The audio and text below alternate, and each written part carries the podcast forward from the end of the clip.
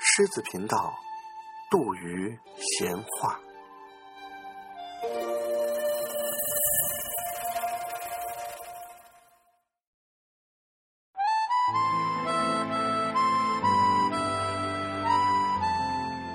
细腰魏明伦，作者陈祖芬。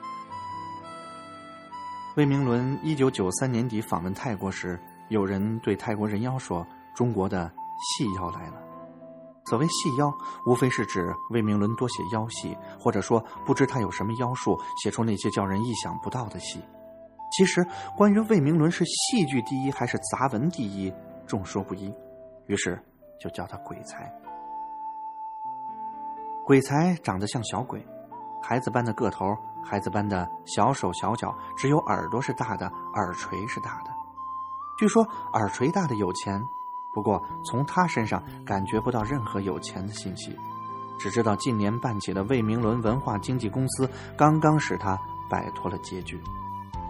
他穷困的年头太长了，他七岁学戏，九岁成为四川自贡市川剧团的九龄童。到今年，他的工龄有四十四年了，居然没有换过供职单位。他挥洒的戏剧叫人炫目，他干巴的履历只有一行：自贡川剧团。一九五八年，他写文章为诗人流沙河鸣不平，应该划为右派，可是又不到十八岁公民年龄，不戴右派帽子，只记右派言论，下农村劳动三年。到文革，他的年龄可以扣上任何帽子了。于是算五八年的旧账，从文革开始的那一天，他就被揪出来打倒。不过，他少年时代就积累了经验，知道如何与运动打太极拳，如何拖，如何磨，如何施软硬功。人家说他态度老实，他知道自己不老实，他只是掌握了运动的规律，不过是以青春为代价的，不仅仅是青春。他一辈子做了两件事：写戏和写检查。写检查的文字比写戏的文字要多。他文革中面壁十年，大彻大悟。八十年代可以写戏了。第一届全国优秀剧本评奖时，他一个人的两部戏获了奖。如今他是一级作家，然而他填表时一到学历那栏就卡住。他是中国作家协会中唯一连小学文凭都没有的人。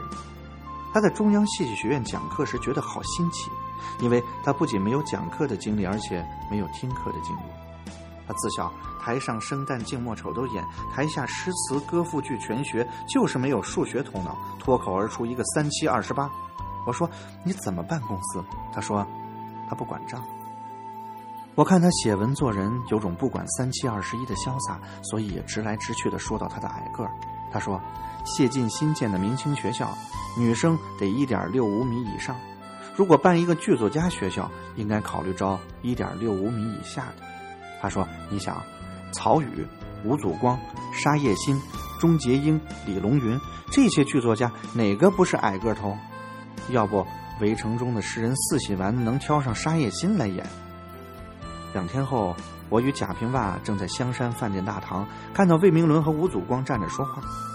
贾平凹正身体不适，我说：“你看，据说剧作家都应该这么搞。”果然买了贾平凹一笑。听说台湾复兴戏剧学校要排演魏明伦的川剧《潘金莲》，而且是把川剧、豫剧、黄梅戏、歌仔戏四个剧种揉在一起排。我高兴一切创新，虽然还想象不出这四个剧种怎么个揉法。如同在川剧《潘金莲》之前，也没有人能想象把古今中外的武则天、潘金莲、贾宝玉、施耐庵、七品芝麻官、红娘、安娜·卡列尼娜、女记者、法庭庭长等等如何揉进一个戏里。魏明伦觉得施耐庵很可能吃过女人的亏，仇恨女人，笔下的女人太多淫妇恶婆。潘金莲这个家喻户晓的坏女人的沉沦，其实也有社会历史的原因。如果在今天，她可以向法庭上诉她的婚姻没有爱情的基础，她也可以在街道办事处办协议离婚。潘金莲作为一个女性符号，或可重新认识。其中，贾宝玉唱道：“潘金莲若进《红楼梦》，十二副钗又添一钗。”女记者唱：“比较学跨朝代，巴金之家联想开。”冯乐山可似张员外，鸣凤金莲同悲哀。宝玉接唱：“三少爷绝会今何在？”女记者唱：“不就是你宝二爷吗？二爷三爷共一胎。”戏中潘金莲走投无路时，安娜·卡列尼娜不让她放毒，拉她一起去卧轨。七品芝麻官翻遍历代法典，也找不到如何处置的条文。人性的条文不会产生在人性没有觉醒的年代。先有人的觉醒，后有潘金莲的脱颖。两百多个剧团，几十个剧种上演了潘剧，有些都演过百场。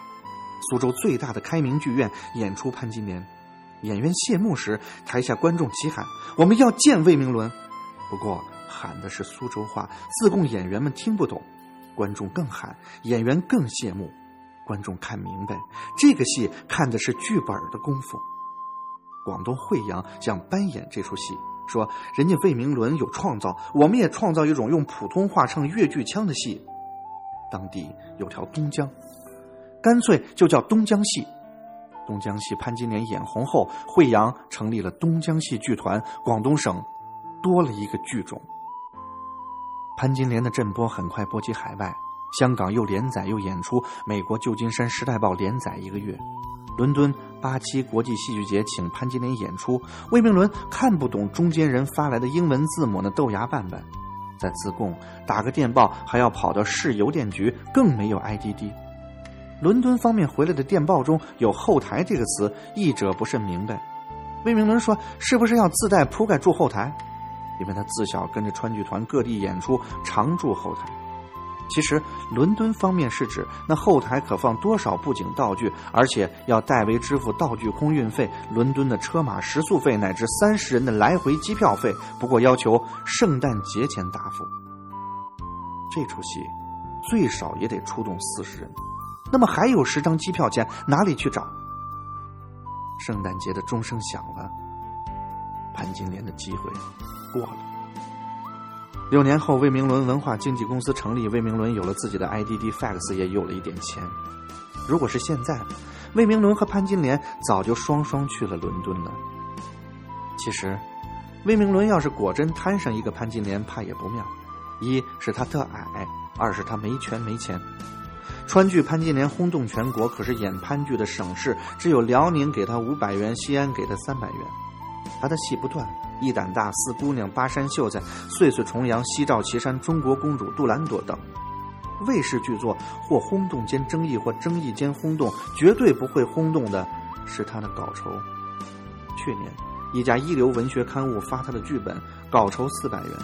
去年春，他感激而宣泄，说很多人有的东西他没有，权和钱；很多人没有的东西他有，名和财。何不下海用名去交易钱？魏明伦一席牢骚，很多报争相报道，舆论大作，弄假成真。他说：“他魏明伦不能说话不算话。”一九九三年八月十三日星期五，魏明伦文化经纪公司开业。事前，朋友劝他别选这天，又是十三日，又是黑色星期五。他说他连中国人的迷信都不信，还信洋迷信。开业那天。北京、上海的作家、诗人、画家、电影艺术家纷纷致电庆贺，文人拍贺电也要做文章。参加开业典礼的记者们各抄各的贺电，发到报刊上就有各种版本。王蒙在美国还看到一种版本。有人私下问魏明伦：“你没钱还做生意？”魏明伦说：“我有钱还做生意，我是超级空手道，除了贩毒，什么都可以经营。”半年下来，今年三月，我和他在北京开会时，他说他第一次有了钱可以装修房子、买家具了。他让妻子趁他出外开会期间装修，带他回到自贡，好安静写作。他做了半年总经理，打开很多思路，积累很多素材。原先以为文坛凶险，现在觉得那点风险比商场差太远了。不过苦和累是两个概念。问他做生意苦还是写作苦？他说：“如果做生意比写作苦，就没有人去做生意了。”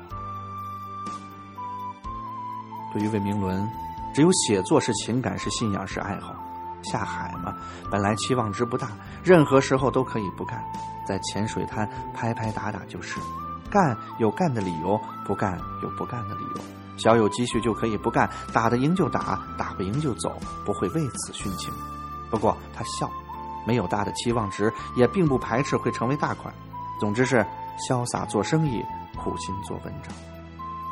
他捂着小手，小精灵似的透着聪明、淘气和生命力，好像他才是个九龄童，还有很大很大的世界等着他去探索。他拿出一本签名册，都是他让作家朋友为他两个儿子写的话。他要我写两句，我说：“你儿子叫什么？”他说：“一个叫未来，一个叫未完。”我听着儿子的名字，想着九龄童老子的故事，我给未来写上：付出怎样的努力，就有怎样的未来；给未完写上：只要奋发努力，一切尚未为晚。